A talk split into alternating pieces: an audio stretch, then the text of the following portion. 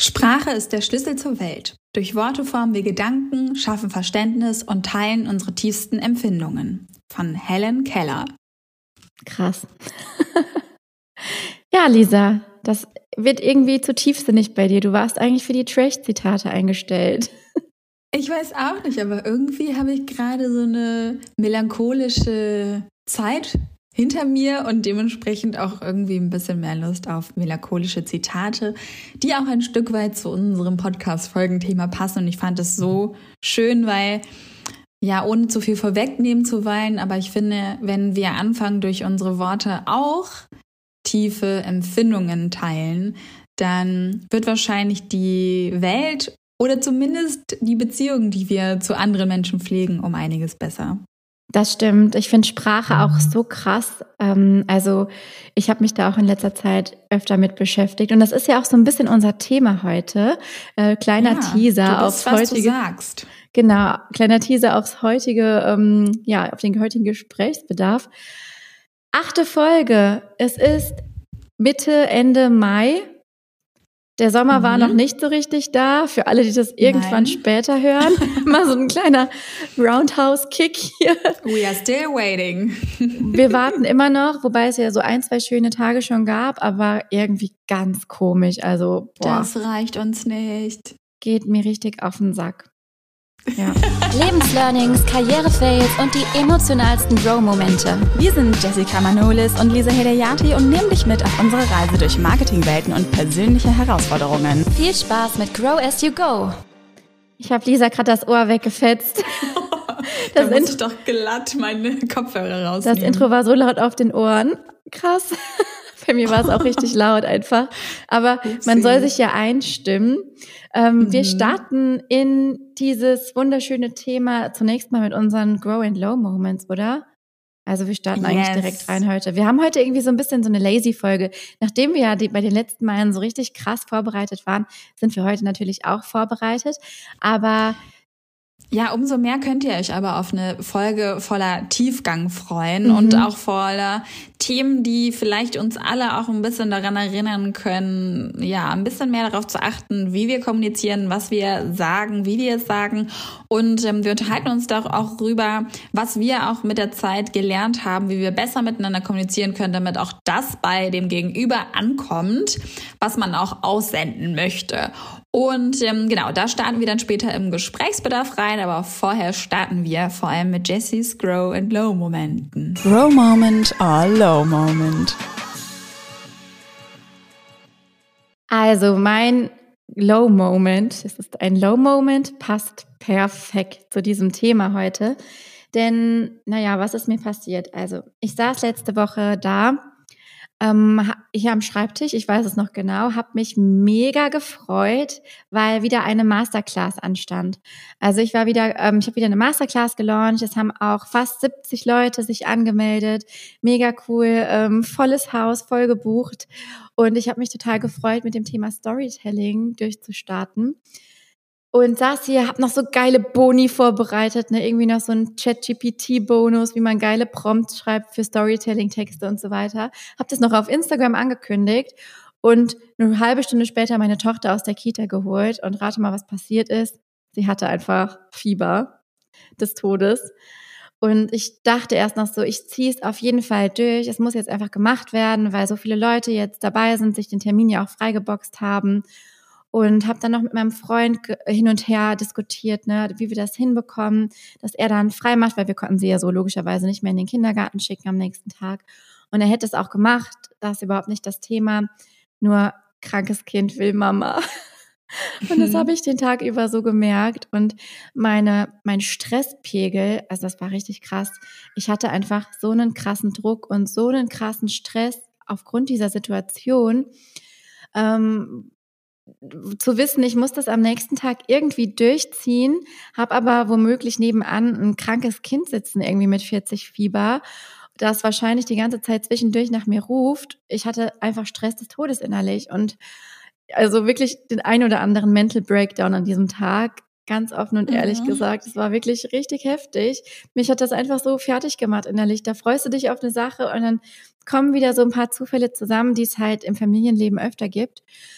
Mhm. Und was dann aber passiert ist, ähm, das passt ganz gut. Ähm, ich habe wieder eines meiner Hörbücher gehört und habe da einen Satz gehört und den werde ich gleich in unserem Gesprächsbedarf droppen. Der ist nämlich meine Nummer eins aufgrund dieser Situation und habe dann akzeptiert, dass es so ist, wie es ist. Also ich habe es akzeptiert, dass ich an der Situation gerade nichts ändern kann und habe mich hingesetzt, nochmal aufgerafft, habe meiner meinen Teilnehmern eine E-Mail geschickt, habe geschrieben, so Leute, so sieht's aus, wir müssen die Masterclass verschieben. Ich kann nicht die Priorität Masterclass über Kind stellen. Es geht einfach nicht. Ja. Und hatte, ohne Scheiß, ich hatte furchtbare Angst, dass ganz, ganz viele die Teilnahme stornieren wollen, weil es ja eine Live-Masterclass nun mal ist. Ähm, ja, und wieder mal durfte ich erleben, dass Community-Aufbau sich lohnt. Ich habe bestimmt 20 so schöne E-Mails zurückbekommen ähm, nach dem Motto, du bist mein Vorbild, ich hätte das nicht gemacht, ich hätte durchgezogen, aber ich finde es so schön, dass du für dich eingestanden bist oder einfach nur gute Besserung, völlig verständlich, dass du so handelst, hätte ich auch so gemacht. Mhm. Also es kamen einfach mega schöne Reaktionen und das ist so mein äh, Grow-Moment resultierend aus dem Low-Moment einfach, dass mhm das Verständnis einfach da ist und dass diese Ehrlichkeit und diese Akzeptanz, die dann schlagartig auch so eine Ruhe reingebracht hat, einfach so wertvoll ist und dass man zu seinen Prioritäten stehen darf. So schwer ja, es auch ist das nicht ist. spannend, dass man, ich kenne das von mir genauso, dass ich anfange im Kopf manchmal so Katastrophen durchzudenken. Also, dass einfach eine Situation entsteht und ich weiß nicht, ob ihr das, ob ihr das, diesen Satz kennt. Eigentlich ist alles in der Welt neutral. Mhm. Und jede von uns, jede Person interpretiert in eine Situation ganz viele Erfahrungen rein. Und aus dieser Erfahrung entstehen dann solche Gedanken wie, alle melden sich ab. Ne? Und dass das dann, obwohl wir ja schon ganz oft auch den Gegenbeweis, also ich weiß bei dir, dass du schon ganz oft den Gegenbeweis ja, bekommen hast, auf jeden dass Fall. dann trotzdem immer solche Gedanken kommen, ist doch einfach wahnsinnig interessant, ja, oder? Diese, diese doofe, zweifelnde Stimme in einem, dieses Imposter-Denken, ich kann nichts, ich mache alles kaputt, ja. ne? Und auch natürlich das schlechte Gewissen, man hat ja auch eine Verantwortung. Es geht ja nicht, es war ja keine kostenlose Masterclass. Ich glaube, da wäre es mir noch, das heißt egal gewesen, aber da hätte ich noch drüber hinweggesehen. Die Leute haben Geld dafür bezahlt sich. Ich mhm. weiß, dass in meiner Community auch viele Mütter sind, die sich Termine freiblocken, um an sowas teilnehmen zu können. Und dann ist es natürlich ärgerlich, wenn sowas passiert, aber andererseits ist es ja nicht zu ändern. Und was hilft ja. denn? Also du musst es akzeptieren, ja. dass einfach das Leben das Leben ist. ja, ja, eben. Also ein richtiger, eigentlich ein Grow-Moment, nicht ein Low-Moment, oder? Ja, es, es, es war ein Low-Moment und der ist zum absoluten Grow äh, gewachsen. Und es ist ja ganz oft so, dass wir aus den, aus den äh, ja, eher doofen Momenten oder aus diesen Schmerzmomenten was Gutes nachher ziehen können. Und da mhm. habe ich auf mhm. jeden Fall, hoffentlich erinnere ich mich beim nächsten Mal auch dran, vielleicht sollte ich dann diese Folge hören, dass es einfach ja. so, so, so, so, so wichtig ist, diese Akzeptanz einfach, ja, mitzutragen. Ja, ich glaube, also zwei, zwei Learnings, ne? Ärgere dich nicht über Dinge, die du nicht ändern kannst. Und erinnere dich in der Situation, in der mal wieder deine Katastrophengedanken kommen, daran, dass in 99 Prozent aller Fälle immer alles gut gegangen ist. Ja, und es war super schön. Es war heute, ich habe ja die Masterclass gehalten. Es war so schön, es hat niemand was Doofes gesagt. Und selbst wenn es eine Person aus 70, das wäre ja auch ein verschwindend geringer Prozentsatz gewesen, aber es war einfach nicht so. Und ja, das mhm. zeigt einfach, dass auch diese ganze Arbeit, da hast du letztes Mal auch drüber gesprochen, die man in Community-Aufbau und in das richtige Marketing investiert, dass sich das dann an so Stellen auch auszahlt, weil dann geht's eben um diese menschlichen Nuancen irgendwie. Also um dieses, wie ist man miteinander verbunden, wie, wie viel Vertrauen hat man auch in eine Person, dass dann die Masterclass zum Beispiel eben doch noch stattfindet und man nicht irgendwie übers Ohr gehauen wird. Also ich glaube, hm. niemand hat daran gezweifelt, dass ich wirklich in dieser, in Anführungszeichen, Notsituation steckte und einfach nicht anders konnte. Und das mhm. ist, finde ich, so viel wert und im Nachhinein so schön und beruhigend. Ja, voll. Stimmt. Sehr gut. Ich habe diese Woche kein Low und kein Grow mitgebracht. Ich schwebe noch immer in meiner After-Wedding-Bubble. Dazu dann später mehr. Und ich würde sagen, damit können wir auch schon in den Gesprächsbedarf. Yes. Gesprächsbedarf. Alter, da ist es einfach so laut. Sehr schön. Aber ich freue mich tatsächlich sehr auf den Gesprächsbedarf, weil ich ja grundsätzlich schon ein eher kopflastiger, analytischer Mensch bin und tatsächlich da gerne am Anfang direkt etwas erzählen möchte. Und zwar habe ich ja Kommunikations- und Multimedia-Management studiert. ein sehr langer Name. Ja, was ein Wort. Und, aber echt. Ähm, und dort hatte ich obviously Marketing-Vorlesungen. In diesen Marketing-Vorlesungen lernt man dann irgendwelche Modelle, Abläufe, die man im Marketing dann nie wieder anwendet. Zumindest die meisten davon. Aber ein Kommunikationsmodell passt mega zu der heutigen Folge und ich muss da bis heute dran denken.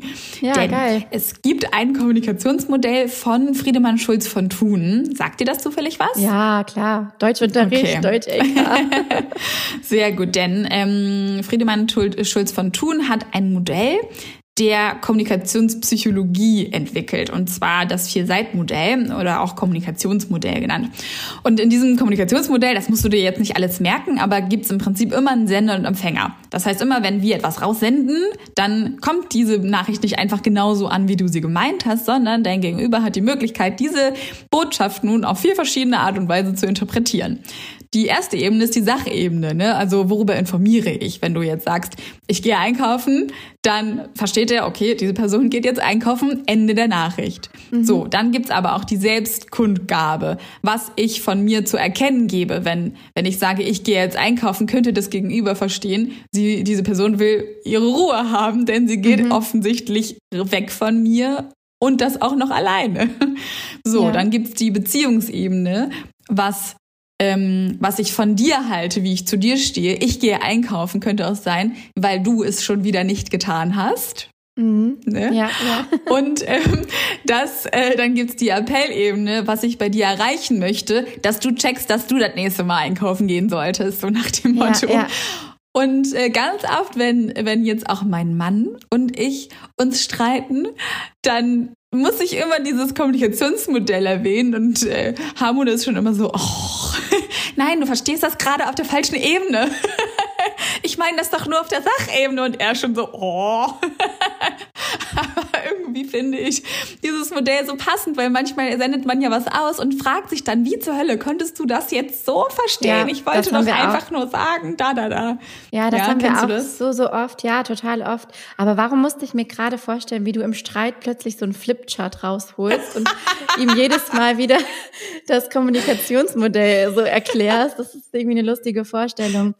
Aber das passt tatsächlich ja mega gut zum heutigen Thema, weil wir haben uns das Thema ausgesucht, zehn Sätze, die unser Leben verändert haben. Das hört sich jetzt sehr hochtrabend an, aber tatsächlich so Sätze, die man mit der Zeit etabliert, die einfach total viel bringen und die auch in Richtung souveräne Kommunikation gehen und auch selbstbewusste Kommunikation. Das sind zum Teil Sätze, die ich früher, mein, die mein jüngeres Ich nie so gesagt hätte, weil Mhm. einfach da man natürlich auch so ein gewisses Standing braucht oder auch einfach die, die Erfahrung, dass man das so sagen kann, ohne dass was passiert oder ohne dass, oder auch vielleicht mit der Haltung, es ist mir jetzt egal, was das Gegenüber von mir denkt, äh, was dann da letztendlich ankommt, ob das auf der Sachebene oder auf der Beziehungsebene ankommt, sondern dass man einfach für sich selbst einstehen kann. Ich lese Mhm. da im Moment ein Buch zu, das habe ich anfangs auch erwähnt und das ist wirklich ähm, auch ein be absoluter Bestseller. Es geht nämlich um die 50 Sätze, die das Leben leichter machen von Karin Hm. Kuschek. Ein Kompass für mehr innere Souveränität und das kann ich euch als Buch so empfehlen. Und den ein oder anderen Satz heute habe ich tatsächlich auch aus dem Buch, weil in der Zeit, wo ich das Buch schon lese, ich lese das übrigens immer so quer, ich höre das immer mal wieder, nicht am Stück, sondern immer mal wieder höre ich mir ein oder zwei Sätze an und dann nehme ich die in mein Repertoire auf und versuche die sogar auszuprobieren.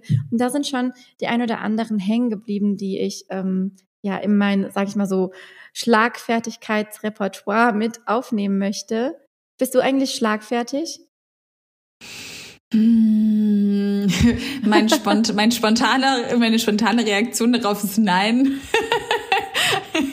also ich merke total oft, dass ich eine Frage gestellt bekomme und mir denke, ich würde gerne noch mal in Ruhe drüber nachdenken, damit meine Antwort nicht nur impulsiv ist, sondern auch hand und also wirklich handfest ist. Mhm. Ähm, dementsprechend bin ich lieber bedacht als schlagfertig. Ich weiß gar nicht, ob das sich widerspricht. Ich glaube, je, je mehr Erfahrung ich in einem bestimmten Bereich habe, desto schlagfertiger bin ich.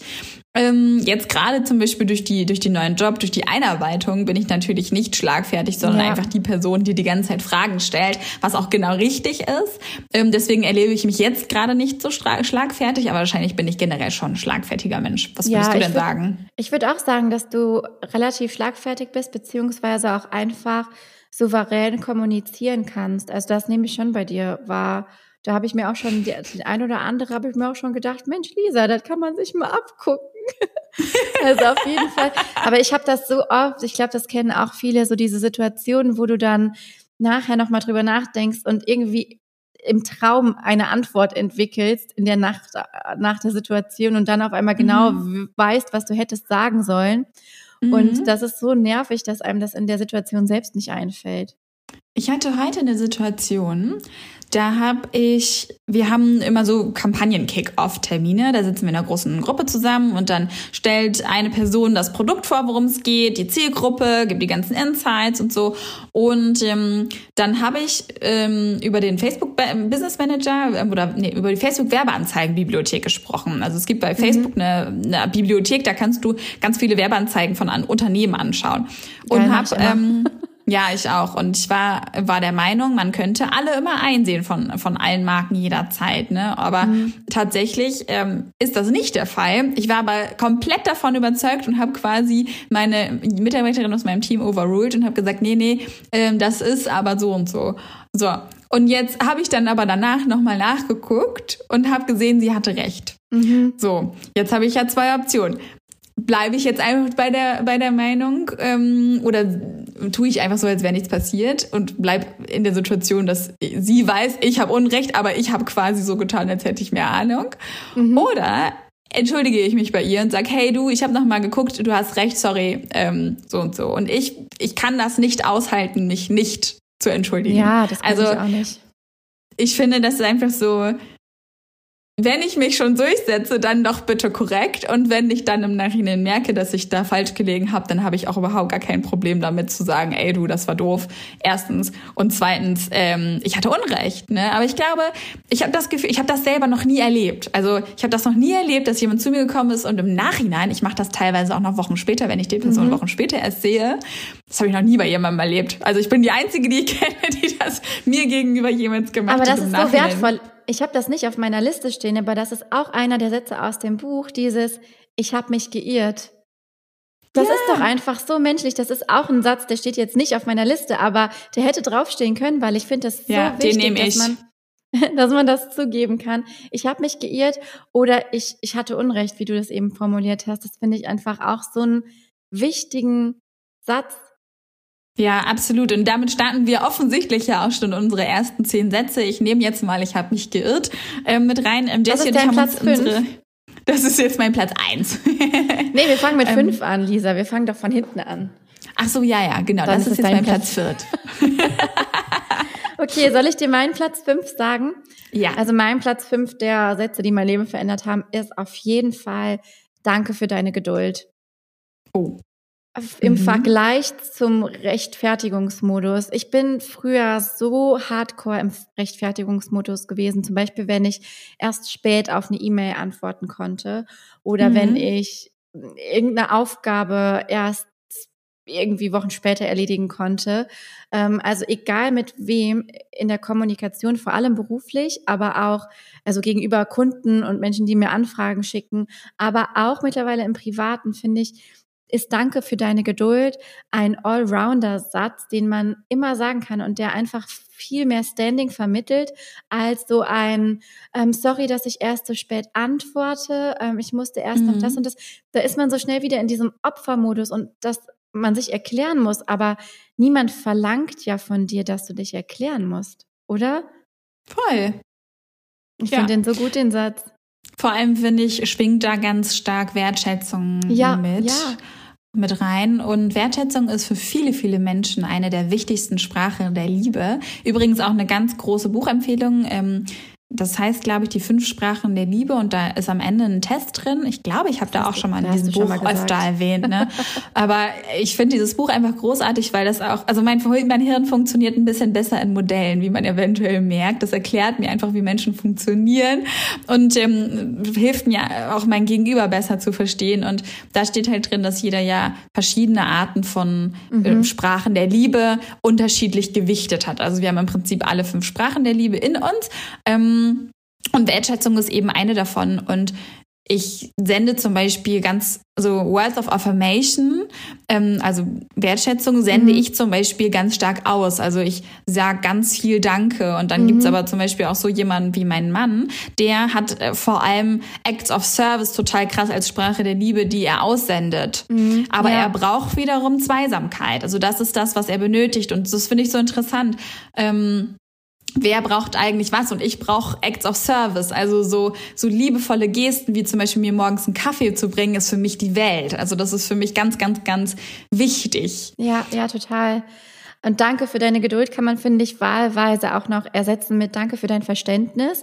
Ja. Ähm, das habe ich jetzt zum Beispiel auch in meiner Masterclass-Situation benutzt und auch ehrlich gemeint finde ich ist dieser Satz so äh, wertvoll. Also wenn man es wirklich authentisch und ehrlich meint, beides, danke für deine Geduld oder danke für dein Verständnis, ähm, dann ist es ein, ja, ein ganz, ganz toller Satz, den man auf jeden Fall auf dem Schirm haben sollte. Was Voll ist dein schön. Platz vier? Ich bin stolz auf dich und auf alles, was du bereits erreicht hast, beziehungsweise ich bin stolz auf mich und auf alles, was ich bereits erreicht habe. Auch schön da sind so zwei Themen mit drin. Also zum einen, ich fange mal hinten an sozusagen. Ich finde, dass wir alle stolz auf uns sein können. Für das, was jede von uns bereits erreicht hat, vielleicht sogar auch nicht erreicht hat, aber entschieden hat und da auch dann hintergestanden hat. Ich stelle ganz oft fest, dass Menschen irgendwie in sich tragen, sich mit anderen zu vergleichen. Und das finde ich total schade, weil wir ja so individuelle Leben, Voraussetzungen, Charaktere haben, dass das überhaupt gar nicht möglich ist, sich zu vergleichen. Es geht eigentlich gar nicht, weil wir alle komplett individuell sind. Und ich finde, stolz auf sich zu sein, finde ich persönlich super schwierig, wenn ich ganz ehrlich bin. Also es ist selten, kommt mhm. selten vor, dass ich selber denke, ich bin stolz auf mich oder dass ich das zelebriere. Und ich habe eine Freundin, Shoutout an Laura, die immer Erfolge feiert. Das ist bei der in der Familie komplett normal. Ne? Und bei der ist da zum Beispiel, die, die gehen dann essen oder kaufen sich echt eine richtig gute Flasche Wein oder sogar eine Flasche Champagner, was auch immer das ist. Und dann stoßen die an und auf den Erfolg des anderen und freuen sich auf diese Art und Weise miteinander. Und ich habe mich in letzter Zeit immer wieder erwischt, dass ich Erfolge nicht so gefeiert habe. Ne? Ein mhm. Launch ist super gut, hat super gut geklappt und schon war ich in den Vorbereitungen für den Kurs. Oder ähm, ich mhm. habe den Job bei L'Oreal bekommen und habe gedacht, ja, ja, mal sehen, ob ich die Probezeit bestehe. Und dann ist es, habe ich mich nochmal daran erinnert, weil meine Mama hat immer gesagt zu mir, ich bin stolz auf dich. Und das hat, das, das löst richtig was in mir voll, aus. Und das ja. löst auch voll was, ähm, also in mir aus, dass ich selber zum, über mich sage, ich bin stolz auf mich, bin, dann bin ich überlege, ich bin ganz schön stolz auf mich. Ja. Und ich bin auch richtig stolz auf zum Beispiel meinen Mann für das, was er, was er erreicht hat. Und damit meine ich jetzt nicht nur Arbeitsdinge, sondern alles, auch wie er ist und so. Ich finde, das ist durchaus etwas, auf das man stolz sein kann und dass man auch sagen sollte, wenn das der Fall ist. Ja, voll. Das ist eine gute Erinnerung, das auch öfter einfach zu, sorry, öfter einfach zu sagen, weil ich finde, irgendwas an dem Satz macht es auch, also es hat so eine gewisse Rührung, äh, also es ist rührend, das zu hören, aber finde ich auch gleichzeitig super rührend, das auszusprechen für jemand anderen, oder? Also ja. das auch sagen zu können, das zeigt auch gleichzeitig auch auf jeden Fall eine Stärke, eine innere, ähm, auch wenn man das zu jemandem anderen sagt. Also das irgendwie, also der Satz rührt mich total, wenn ich jetzt daran denke, ich sage zu meiner Tochter, ich bin stolz auf dich, sage ich auch ab und zu. Äh, dann ist das für mich aber auch immer so, oh Mann, das ist so schön. Es hat irgendwie so was Rührendes.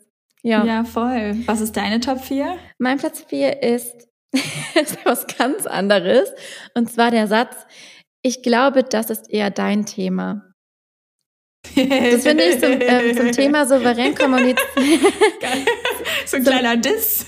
ja, ich finde das zum Thema souverän kommunizieren total gut, weil kennst du das oder kennst du Menschen, die halt ihr Thema auf dich projizieren wollen, ohne dass sie es jetzt bewusst oder absichtlich machen, aber dass es, es gibt einfach Menschen oder auch bestimmte Situationen oder Diskussionen, die das so hervorbringen, dass jemand ein, ein Thema hat oder ein Problem und dir das dann irgendwie so aufreden will oder halt dich so tief in diese Diskussion ziehst, dass du nachher selber denkst, du hast dieses Problem.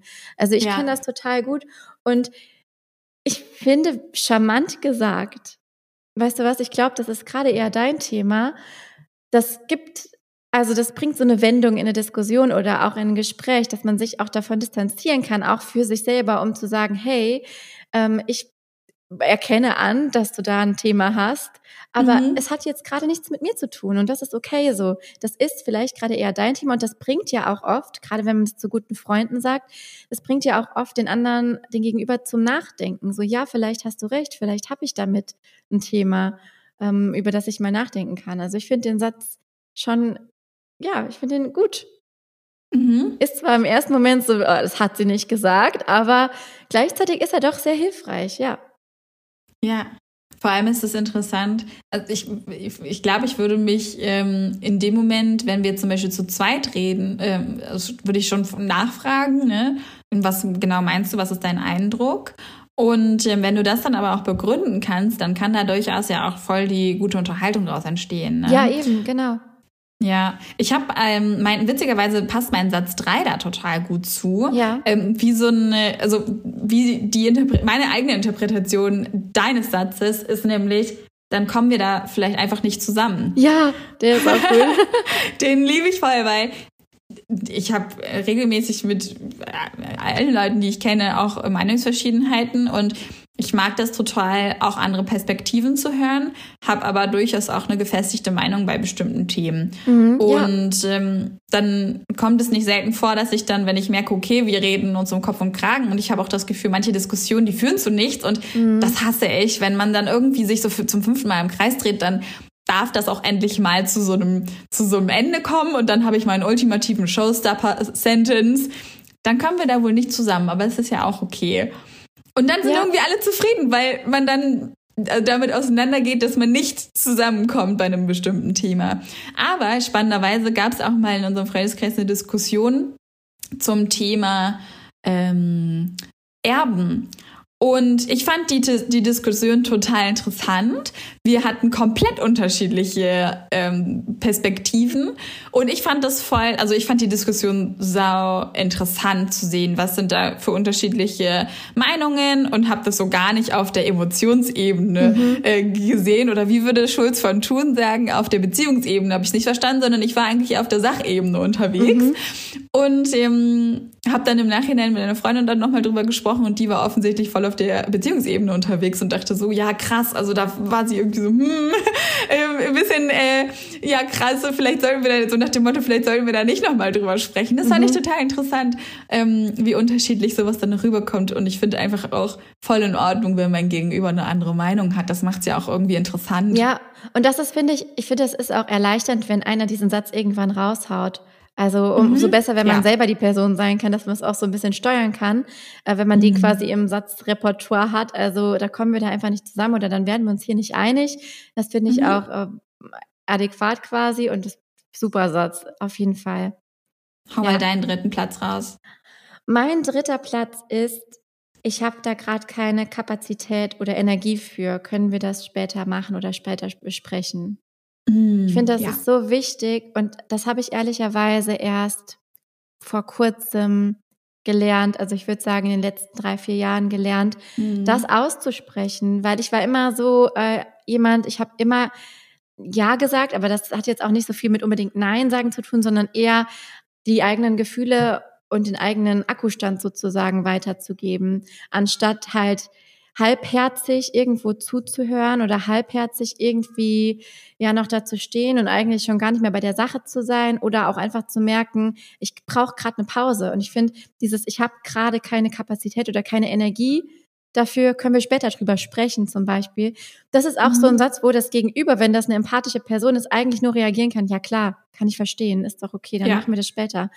Und der Satz hat mir auf jeden Fall schon viele ähm, Pausen beschenkt. Äh, geschenkt. Du glaubst nicht, wie dankbar ich dafür bin, wenn mir jemand diesen Satz sagt. Ja, und wie gleichzeitig ich auch böse werde, wenn ich merke, dass eine Person das nicht sagt und dann mir total gestresst oder gegen nervt gegenüber sitzt, weil ja. die Person obviously keine Energie dafür hat oder keine Zeit. Ich finde es so wichtig, Nein sagen zu können und oder halt einfach kommunizieren zu können, gerade jetzt passt es genau, einfach nicht. Genau, auch so dieses gerade nicht. Es heißt ja nicht immer sofort nein, alles nein, nein, nein, sondern einfach so, ich finde es grundsätzlich schon interessant. Ich würde mit dir gerne drüber sprechen, aber jetzt gerade geht's nicht. Und wo mir ja. der Satz auch hilft, ist übrigens in der Kommunikation mit, ähm, mit Ida, also mit meinem Kind, einfach mhm. ihr auch zu spiegeln, weil ich finde das so wichtig, dass sie auch mitbekommt, okay, Mama ist da, sie ist immer da, aber es gibt halt auch Grenzen. Also nicht im Sinne von jetzt hier eine harte Grenze, sondern ihr einfach auch zu spiegeln, dass ich auch einen Akkustand habe und irgendwann ist der leer und dann brauche ich eine Pause und dann sage ich auch, weißt du, ich habe gerade keine Energie, ich brauche gerade eine Pause. Ich spiele mit dir, aber können wir das vielleicht gleich machen, nachdem ich meinen Kaffee getrunken habe oder nachdem ich die Pause gemacht habe? Und das mhm. finde ich finde ich auch total wichtig. Also es kann auch helfen, da mal auszusprechen nicht auf eine genervte Art, sondern auf eine wertschätzende Art. Und ich merke auch, dass wenn ich das auch wirklich wertschätzend sage und nicht so, oh, schon wieder willst du was, sondern wirklich so mhm. meine Bedürfnisse kommuniziere, dass ja. sie das auch gut versteht und dass Kinder auch in der Lage sind, das zu verstehen, ja.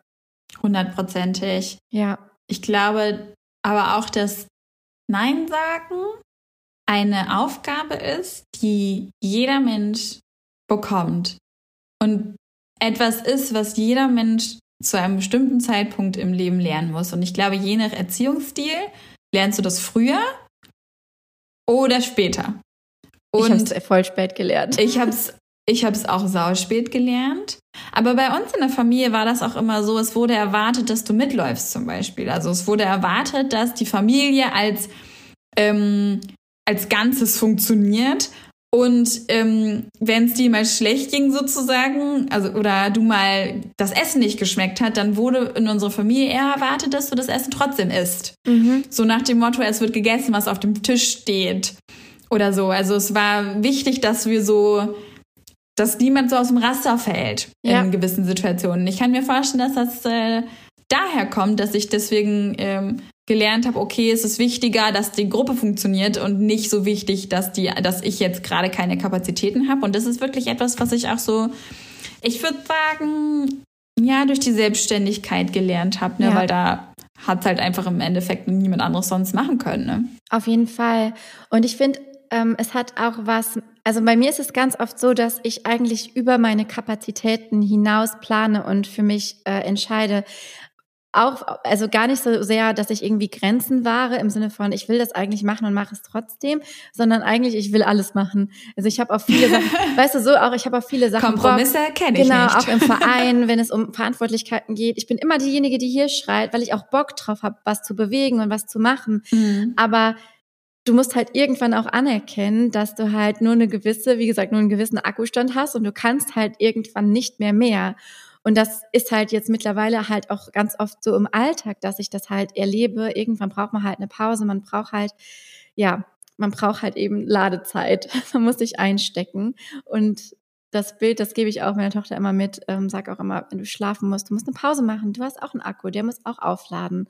Und irgendwann mhm. braucht jeder diese Pause. Und das auch kommunizieren zu können, das ist ähm, sehr, sehr wichtig. Und das macht sie auch schon. Mhm. Das finde ich sehr schön. Dein Platz zwei. Schön. Es gibt keine Fehler. Ein bisschen cheesy ist er, aber. Ein bisschen. Nein, aber. ich finde einfach, ich finde es einfach so wichtig. Es gibt, ähm, kennst du Scrum? Arbeiten nach Scrum? Mm, ja, also ich, äh, vom Hören. Ja, das ist ja also im Grunde genommen eine ähm, komplexere Arbeitsweise, in der du in Streams arbeitest ähm, und nicht mehr in Teams, sondern halt bei verschiedenen Themen in verschiedene Gruppen eingeteilt wirst und dann arbeitest du in Sprints. Ähm, mhm. Und am Ende eines Projektes ist, ist bei nach Scrum normal, dass du eine Reko hast, ähm, beziehungsweise eine Repro, so heißt das, glaube ich. Und wie, wie, man merkt, ich arbeite nicht nach Scrum, aber ich versuche es gerade wiederzugeben.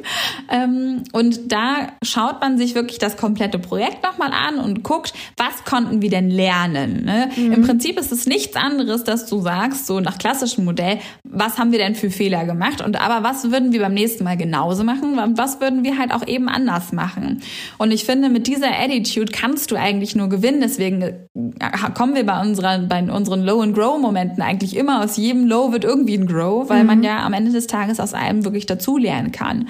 Und ich merke auch jetzt im Unternehmen, dass manchmal im Team so, dass denen das so peinlich ist, wenn mal ein Fehler passiert ist. Und ich jetzt anfange, die dafür zu empowern, dass sie Fehler gemacht haben, weil sie aus ihrer Komfortzone rausgegangen sind. Und ich mhm. merke, wie, wie die so vor mir stehen, so, äh, was ist denn jetzt los? Ähm, weil ich das so hey, aber guck mal, das ist doch voll die geile Erfahrung, dass du das jetzt so gemacht hast. Ich meine, ich verstehe, dass du dich ärgerst. Ich würde mich genauso ärgern wie du jetzt gerade. Aber wir haben das gelernt. Und wenn wir das beim nächsten Mal so machen, wie geil wird denn dann erst die Kampagne? Und dann gegenüber so, ja, stimmt, ja, geil. Und ähm, das macht so viel aus. Und aber auch genauso im Privaten. Ich ärgere mich seltener, seitdem ich diesem Grundsatz folge. Weil du dann eigentlich immer, äh, es hat ja auch was mit Selbstreflexion zu tun. Also du kannst immer zurückschauen und dir denken, hm, ich kann da Learnings rausziehen und vielleicht auch für die Erfahrung mhm. dankbar sein einfach. Ja. Voll. Voll gut. Ja. Das war sie. Okay, mein Platz zwei ist, ich habe dich verstanden.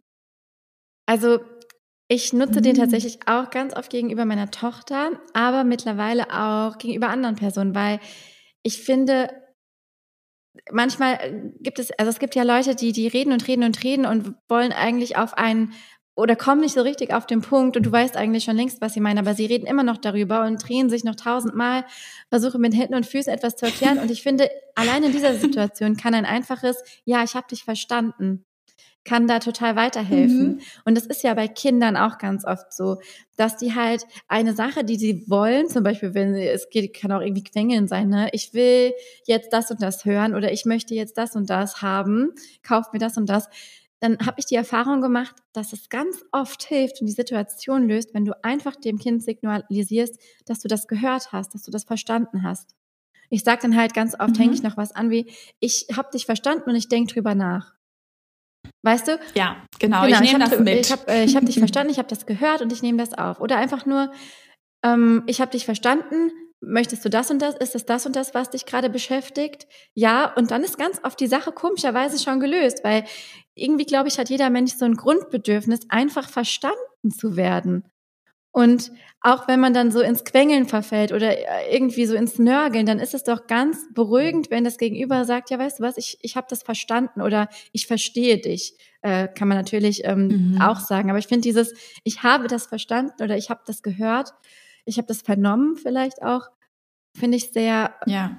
das hat so einen abschließenden Charakter und ist gleichzeitig beruhigend und beruhigt die Seele. Ja, ich habe, ich würde sagen, also ich habe deinen Punkt ja, verstanden. Hast verstanden? Soll ich es noch mal, soll ich noch zweimal erklären? nein, nein, nein, bitte nicht. Boah, ganz ehrlich, ich hasse das so, wenn Leute so, so fünf, wirklich diese fünfte und sechste Schleife, wo ich dann sage, entweder ich komme, wir kommen da nicht zusammen oder ähm, ab, gekonnt abmoderiere, aber ich wirklich, mich macht das wahnsinnig, wenn man nicht ja. zum Punkt kommt. Und ich habe mit einer Freundin von mir ein Agreement, dass es okay ist, dass wir uns gegenseitig unterbrechen, wenn wir es verstanden haben. Und das haben wir wirklich miteinander, weil wir beide, wenn wir uns unterhalten, dann ist das so, also wir reden beide relativ schnell und dann so es ist ein einziger Redeflow, ein, ein Wollknäuel aus Gespräch, aber wir kommen beide komplett mit, weil wir halt dieses Agreement haben, wenn wir wissen, worauf die Person hinaus will. Nicht mal, wenn es irgendwie so zum dritten Mal ein Punkt gemacht wird, sondern einfach, wenn ich weiß, was du sagen willst, dann schließe ich schon direkt an. Und das finde ich ganz ja. geil, aber das ist natürlich auch unhöflich für gewisse Noch eine Leute. Sache, die ich dazu ergänzen will, ist, du kannst halt, ich habe es verstanden und ich habe dich verstanden, gut mit und weiterführen. Weil du hast ja oft, äh, man hat ja oft dieses Bedürfnis dann zu sagen, ich habe dich verstanden, aber ich habe gerade keine Zeit zum Beispiel. Aber, mhm. aber jetzt kommt, ich finde halt ein und ähm, stellt die Sachen auf eine Ebene. Also wenn du sagst, ja. ich habe dich ja. verstanden und ich nehme es mit, ich habe gerade keine Zeit, dann ist das was anderes als zu sagen, ich habe dich verstanden, aber ich habe gerade keine Zeit. Das, das aber mhm. signalisiert mhm. eigentlich in dem Satz, dass dieses, ich habe jetzt gerade keine Zeit, ich habe was anderes zu tun, ist wichtiger als dein Bedürfnis. Mhm. Während das und ist mhm. so, okay, deins ist wichtig, meins ist wichtig, ich muss es gerade jetzt austarieren, ähm, aber ich habe verstanden, dass beides wichtig ist und beides auf einer Ebene steht. Und das ist für ja. Kinder auch, glaube ich, so wichtig, weil die wollen einfach nicht gerne ein Aber hören. Sobald ich mit einem Und arbeite, sind die Wogen schneller geklettet. Das ist echt krass. Man lernt ja, so viel. Also wirklich, und dafür da kannst du so viel für die Kommunikation mit Erwachsenen auch lernen, weil das funktioniert genauso. Ja. Okay, jetzt kommt deine Eins. Für meinen ersten Platz sogar, ja. Also mein Platz Nummer eins der schönsten Sätze, die unser Leben verändert hat, die mein Leben verändert haben, ist der Satz. Bist du noch da? Ja. Ich liebe dich bedingungslos. Oh, das ist aber deep. aber schön. Ja, aber das ist so ein.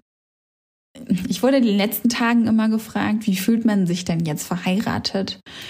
Und das ist so ein Gefühl, das sich mit in mir gerade so auf einer komplett neuen Ebene breit macht, dass ich finde, eine Heirat, das Ja sagen, das fühlt sich wahnsinnig serious an mit diesem Standesamttermin. Ne? Das habe ich, hätte ich gar nicht gedacht. Für mich war eigentlich heiraten immer sowas sowas Romantisches. Mhm. Aber im Standesamt wird es plötzlich serious, weil am Schluss wird nochmal ein Rechtstext verlesen. Ja, ja.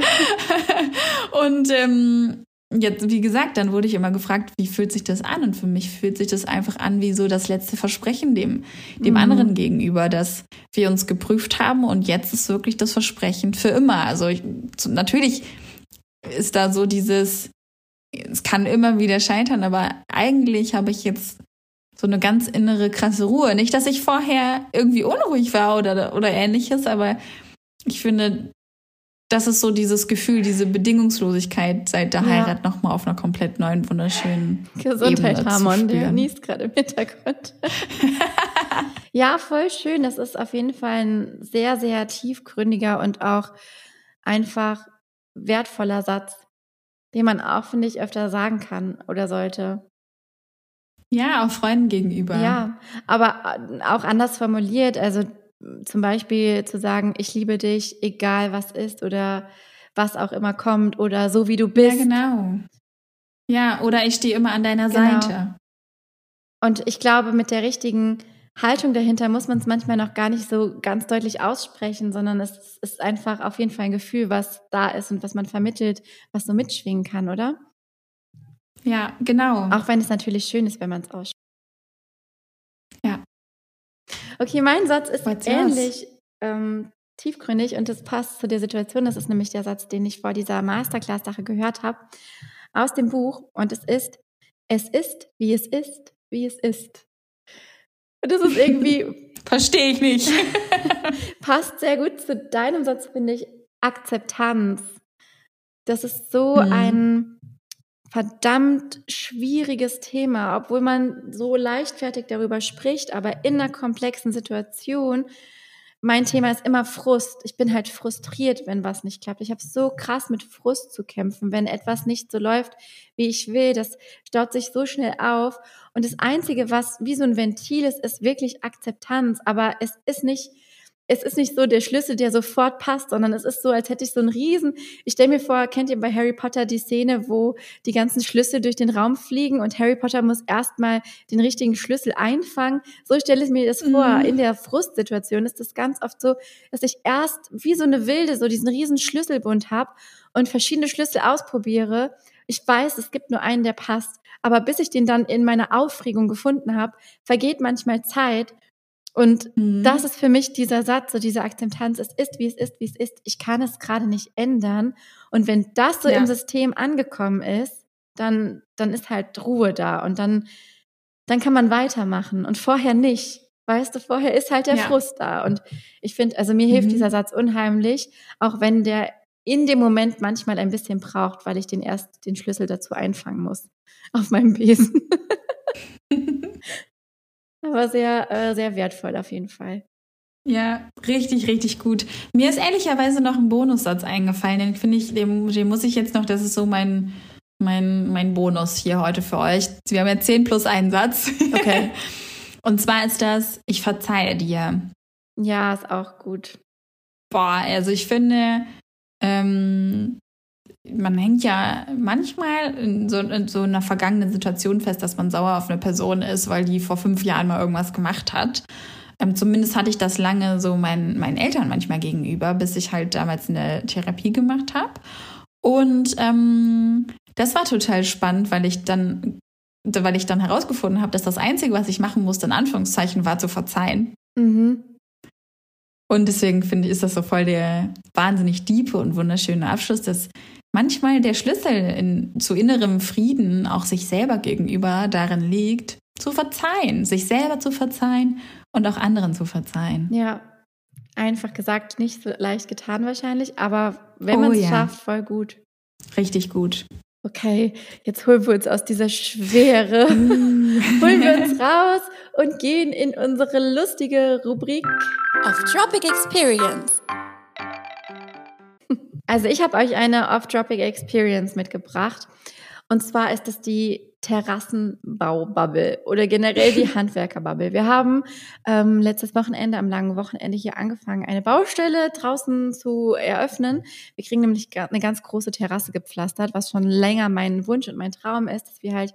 Ich erinnere mich. Wir haben sehr viel Wiese, aber sehr wenig Platz Wiese ist wunderschön und so, aber sehr wenig Platz, wo man einfach mal auch Möbel draußen aufstellen kann und sich einfach auch mal mit einer Überdachung so auffällt draußen. Und deswegen, wir haben immer noch genug Wiese, aber die Terrasse mhm. ist einfach sehr wichtig mit 60 Quadratmetern. Ganz klein, so groß wie manche, manch einer äh, in einer Wohnung lebt. Unsere Terrasse wird halt 60 Quadratmeter. Äh, das liegt aber auch am Grundstück. Und naja, ich musste mich wiederum der Handwerker-Bubble stellen. Es gibt für mich ja nichts Abstrakteres als diese Sprache, die die sprechen, wenn sie in ihrem Element sind, wo ich einfach daneben stehe und wirklich kein Wort checke. Und das ist jetzt auch gar nicht so ein, ähm, so ein Blond-Klischee. Äh, da geht's nämlich meinem äh, Freund Elias geht's da ganz genauso. Wir stehen dann da, während die Handwerker mit Händen und Füßen, mit Zollstöcken und mit irgendwelchen Instrumenten neben uns stehen und versuchen, mit uns auf einen Nenner zu kommen, weil wir natürlich Vorstellungen haben und die dann das Handwerkliche mitbringen. Und dann hörst du nur, ja, hier kann man, kann man einen 60er Abstand machen, hier einen 30er, hier machen wir dann an, böchen wir das an, hier legen wir so eine Platte hin, hier setzen wir einen Bordstein. Und ich, und ich stehe daneben und denke mir so, ich kann mir einfach gerade gar nichts vorstellen. Ich habe keine Ahnung, keine räumliche Vorstellung von, wie viel ist jetzt 60, wie viel ist 30 Zentimeter. Ich kann das einfach nicht. Und da auf einen Nenner zu kommen, das ist so heftig. Äh, bin lost, muss ich sagen. Da bin ich lost. Mhm. Ja. Geht's dir da auch so? Definitiv, ja. Kann ich ja. voll verstehen. Einfach ja. Also, ich finde aber auch geil, in so eine Bubble nochmal wieder einzutauchen, weil ja. wir ja wirklich, ich, mir ist das manchmal gar nicht so bewusst, in was für einer krassen Bubble wir alle leben. Klar, natürlich, weil es ist ja auch alles so schön homogen und es funktioniert ja auch alles so toll und irgendwie, come on, egal welche Diskussion ich in meinem Freundeskreis führe oder ähnliches, also kontrovers ist was anderes, was da diskutiert wird. Ne? Es ist immer noch ähm, ja, innerhalb der Blase, aber ich finde gerade, wenn, wenn du mal mit Terrassenbauen oder ähnlichem arbeitest, dann ähm, ja, bist du noch mal in so einer ganz neuen Welt drin. Ne? Ja, total. Und es ist halt, also ich habe auch schon öfter die Erfahrung gemacht, wenn ich in den Baumarkt gehe. Ich finde das da auch ganz, ganz schlimm, wie man da teilweise als Frau behandelt wird. Also ich ja. habe schon öfter mal so für DIY-Projekte dann halt irgendwas im Baumarkt eingekauft und wollte mir da Holz schneiden lassen und so weiter. Also ich bin ja jetzt auch nicht total blöde und krieg schon auch Sachen hin, auch wenn ich die, die Sprache dazu nicht so spreche. Huch. Ähm, und da wird man so he heftig gemansplained, das ist so übel. Also von ignoriert, komplett ignoriert, bis hin zu ja. so väterlichen Begegnungen, so ja kleines, was willst du denn da machen mit dem Holz? Ist doch viel zu schwer für dich. Habe ich da wirklich schon alles erlebt? Ich, komm, ich kotze. Also, ja, ich komme also wirklich jedes Mal, wenn ich in den Baumarkt gehe, komme ich wirklich mit einem Kamm, da schwillt mir die Krawatte an, was ich da immer erleben muss. Und da wünsche ich mir manchmal, auch schlagfertiger zu sein. Und da habe ich mir fest mhm. vorgenommen, dass ich mir für den nächsten Baumarktbesuch auch so einen Satz parat lege, dass ich da einfach souverän kontern kann, weil mir das total auf die Nerven geht. Und du, so soll man da lieber einen siebener Schlüssel oder einen achter Schlüssel nehmen? genau. Ich muss mir eigentlich noch so ein bisschen Wissen aneignen, um dann halt so ja. richtig zu kontern, ne, damit die denken, oho, also. Ähm, aber das ist wirklich wirklich ganz verrückt. Also wenn ihr ähnliche Stories habt, dann müsst, müsst ihr mir die unbedingt mal schicken, damit ich weiß, dass ich da nicht allein bin. Aber das ist auf jeden Fall hm, ja eine weirde Bubble, aber auch irgendwie schön, sich da reinzufuchsen und man wächst über sich hinaus in so kleinen Alltagsdingen, wie ich dann alleine zum, ähm, zum Baumarkt fahre und Terrassenplatten aussuche und mich da beraten lasse. Also es sind so kleine Erfolge meines Alltags, dass ich das schaffe, alleine hinzukriegen. Ja. Ich liebe sowas. Und von den äh, Terrassenbauern über die Baumarktbubble geht's noch mal ein letztes Mal von meiner Seite in die Wedding Bubble. Ich schließe das ganze Thema denn heute nämlich in der Off-Tropic Experience ab, denn ich war eine Braut. Und eine Braut zu sein, ist sowas von Off-Tropic wie also wirklich nichts anderes bisher in meinem Leben. Und Jessie, du kannst dich auf was Wunderschönes freuen, denn zu heiraten ist absoluter Overload an Emotionen, an Liebe. Das ist so wunderschön. Ich bin so froh, dass ich geheiratet habe. Ich habe sogar auch Phasen gehabt, wo ich dachte, warum heiratet man eigentlich? Das ist super mhm. teuer.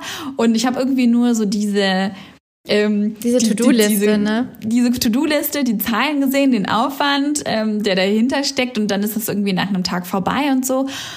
Und das ist so eine abgefahrene Erfahrung. Ich hatte total Angst in irgendeiner Form, so viel Aufmerksamkeit, also das war so, mir so unangenehm, dieses Gefühl von da so viel Aufmerksamkeit zu bekommen, denn also, also ich bin schon ein Mensch, ich habe da kein Problem mit hin und wieder mal im Mittelpunkt zu stehen, aber zu heiraten war für mich irgendwie so total in der, in, im Vorhinein total unangenehm. Ich war wahnsinnig aufgeregt, nervös und hatte total Bauchweh mit dieser ganzen Aufmerksamkeit nicht umgehen zu können, weil alle mir auch immer gesagt haben, die Stimmung steht und fällt mit eurer Stimmung. Wenn ihr locker seid, sind alle anderen auch locker. Ich meine, no the pressure. pressure was on. also es war echt übel, was man da auch so alles gesagt bekommt. Oder ja, ja, es gucken eh alle nur auf die Braut. Und also solche Sätze haben mich so maximal ja. nervös gemacht im Vorhinein. Und, und dann, als es soweit war, war es einfach so schön, weil alle sind alle freuen sich einfach mit euch. Mhm. Du bekommst unglaublich viele Komplimente, was natürlich auch schön ist. Aber auch sowas wie, meine Trauzeugin hat zu mir bei der, bei der Umarmung nach der Trauung, ich liebe dich zu mir gesagt. Oh, zum ersten Mal. Und, ich, und wir beide oh, am Heulen. Dann kam irgendwie die nächste Freundin, voll die dicken Krokodilstränen am Wein. Und dann fing ich auch an. Das ist einfach so diese, diese Emotionen, diese Freude mit, mit uns, die Familie, die da sind, diese ganzen Menschen, diese Wertschätzung auch mir, den Menschen gegenüber, die sich extra Zeit genommen haben, nach Ingelheim zu fahren, wo wir geheiratet haben, zu diesem Weingut und mit uns die Zeit und teilweise auch ein ganzes Wochenende verbracht haben. Also da war so viel, du, die gekommen bist, ne? Also es war so, ähm, dass diese ganzen Dinge, die passiert sind, haben mich zurückgelassen mit einer mit einer, mit der schönsten Sprachlosigkeit, die ich jemals erlebt habe. Voll schön. Ich habe mich auch sehr gefreut, dass ich so ein kleiner Teil sein durfte. Es war super schön dabei zu sein. Und es war auch, das hast du ja gar nicht mitbekommen, so dieses Ganze im Vorhinein, wir waren ja voll früh da, haben ja aufgebaut. Also ich habe auf dieser Hochzeit gesungen mit einem Freund und ähm, wir haben dann aufgebaut und es war dann vorher ja so auch diese kleinen Mini-Stress-Momente, so klappt alles. Dann hat es kurz geregnet, kurz vorher so fünf Minuten, da mussten wir die Technik schnell unters Dach stellen und dann war aber am Ende alles gut. Und auch Harmon, also dein, dein Mann, der war auch da so gelassen und gleichzeitig hat man dann doch gemerkt, huch, er wird irgendwie ein bisschen nervös. Also es ist auch immer schön, so dieses Vorher mitzubekommen, was dann ja. man als Braut ja gar nicht so in dem Moment mitbekommt. Also es war ähm, sehr, sehr schön. Ja. ja, das war meine Off-Topic-Experience. Wahrscheinlich auch eine Once-in-a-Lifetime-Experience, äh, hoffe ich doch, ganz schwer. Hoffen wir Und ähm, ich finde, heiraten kann man empfehlen. Also würde ich empfehlen, wer noch nicht verheiratet ist und zweifelt, machen. Wirklich machen. Auch wenn ihr Sorge vor dieser ganzen Arbeit oder Aufmerksamkeit habt. Wirklich machen. Und egal mit welchem Budget, unbedingt machen. Ja. YOLO, you only live once. ja, genau. YOMO, you only marry once. Das bringt mich, so. ähm, das bringt mich zu. Wir haben heute, glaube ich, beide Produkte der Woche, nachdem wir die letzten Wochen keins hatten. Produkt der Woche. Ich fange mal, ich fange mal an. Ja. Und zwar ähm, passt das jetzt auch irgendwie komischerweise wieder zu dem Wedding-Thema, aber ein Produkt, was ich für mich entdeckt hat, was ich ja niemals gedacht hätte, sind Selbstbräunungstropfen fürs Gesicht. Holy Ach. shit, das ist für mich so eine absolute Neuentdeckung. Ich habe noch nie mit Selbstbräuner experimentiert, noch gar keine Erfahrung. Ich bin ja auch eher so eine Weißhaut, du ja auch. Ähm, ja. Also eher, wir sind ja eher so die, die Whiteys und die Milchbrötchen. Genau, die Milchbrötchen tatsächlich. ähm, und ich fand das einfach schön. Also ich finde halt, es ist immer super schön, wenn ich aus dem Urlaub komme und so eine ganz leichte Bräunung habe. Das finde ich einfach, sieht einfach gesund aus und es sieht einfach schön aus. Und habe mich jetzt mal getraut, von einer Firma meines Vertrauens, ich weiß nicht, ob ich die hier nennen darf, eigentlich schon, ne?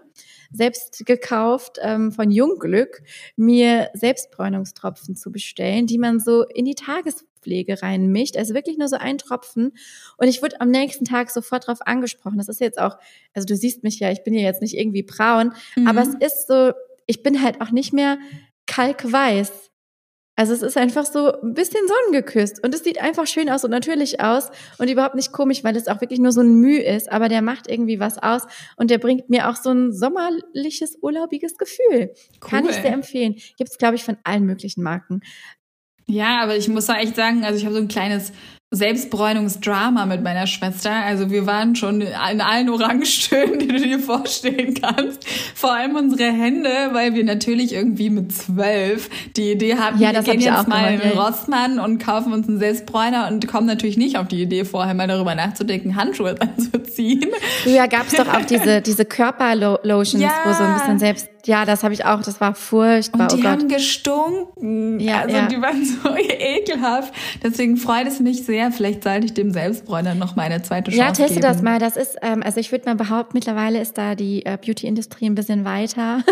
also die sind wirklich, die sind wirklich total gut und du mixt die ja auch einfach in deine Tagespflege rein. Also du cremst dich dann ja ganz normal ein. Ich achte dann halt darauf, dass ich alles eincreme mhm. und ich irgendwie einen Streifen vergesse. Aber ich glaube, selbst wenn, weil es nur so minimalst ist, ähm, dass man es alle paar Tage halt mal auffrischt.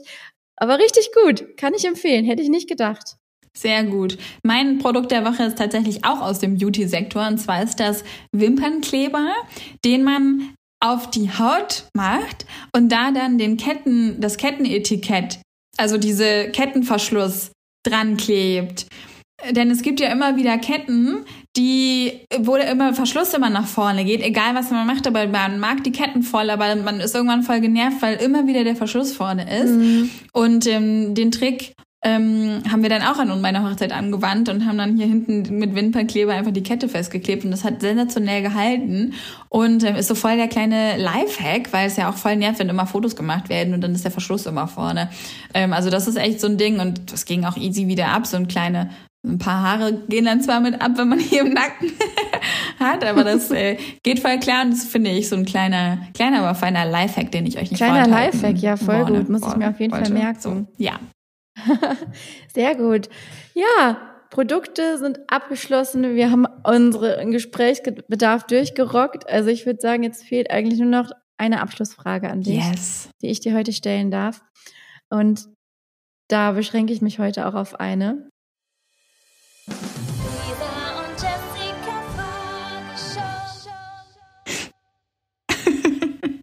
Immer wieder gut.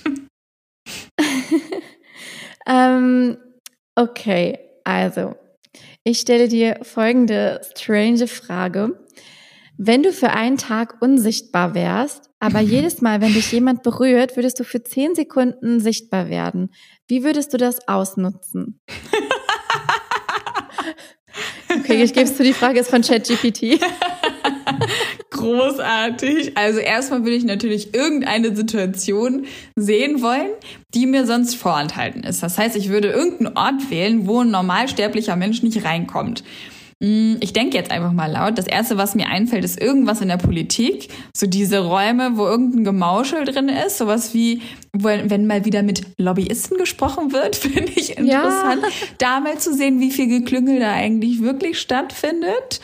Mm, je nach äh, Lebenssituation finde ich auch sowas wie, wenn Kollegen oder Chefs über einen reden, damit zu wissen, was denken die Leute eigentlich wirklich über mich. Nee, kannst dich ja einfach an die Ecke stellen, da berührt dich ja im Zweifel niemand, niemand für ähm, Dann wirst du auch nicht Oder dann sichtbar. halt mal so ganz kurz auftauchen, so als hätten die eine Vision gehabt. Genau, am Schluss Wenn sie dann gelästert haben. am Schluss auftauchen und dann einfach so, weißt du, mit zwei Fingern erst in die eigenen Augen und dann in die des anderen so zeigen Mhm. und dann einfach stumm rausgehen und die Tür leise schließen. Aber die ganze Zeit bis zum Schluss einfach die Leute angucken und dann Oder, angucken. Ja, oder einfach so, ähm, so ganz nah vor einer Person auftauchen und dann ja wieder verschwinden, weil du bist ja nur für zehn Sekunden sichtbar. Und die dann so mit ganz großen Augen angucken. Schon creepy.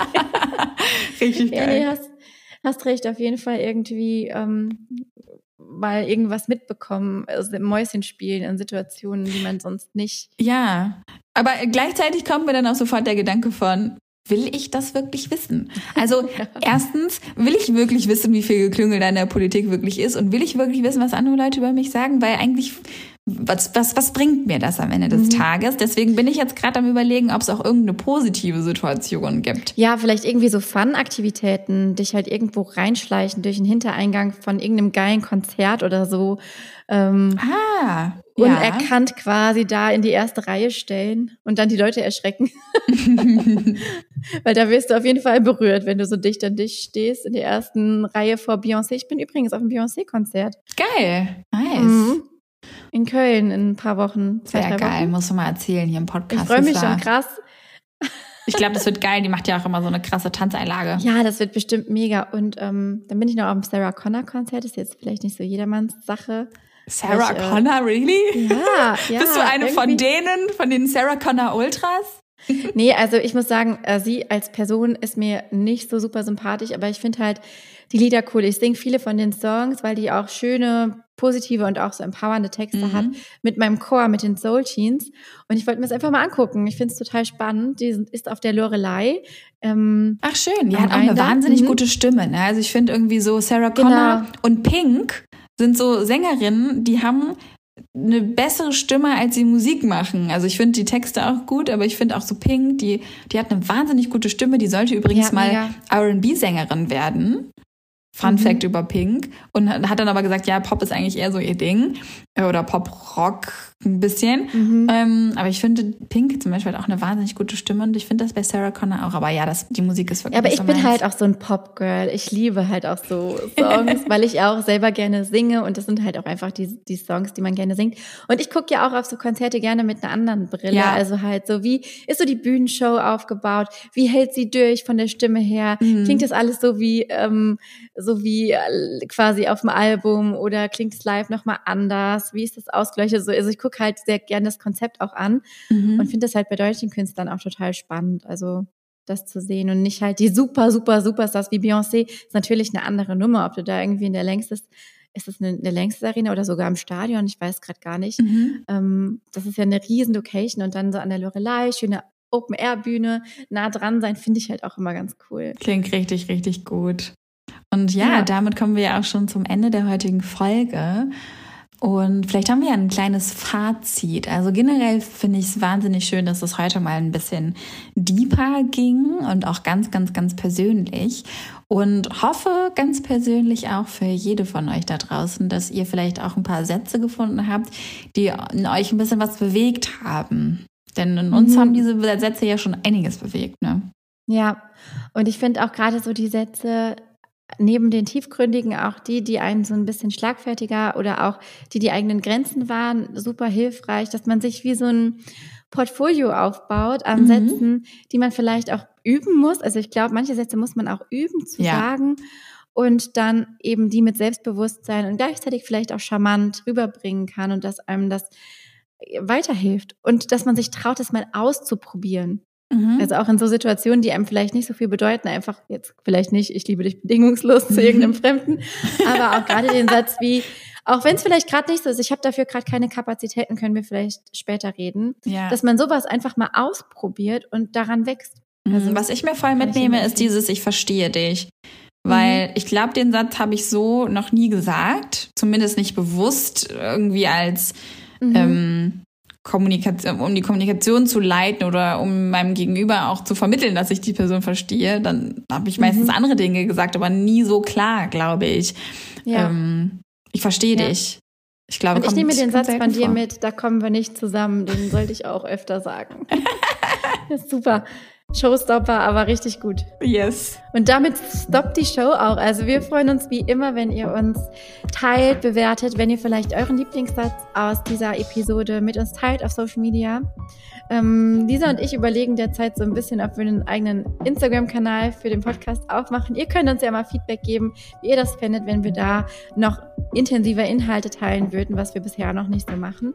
Also schreibt uns gerne, abonniert uns, rezensiert uns und wir hören uns in zwei Wochen. Genau, bis in zwei Wochen, ihr Lieben.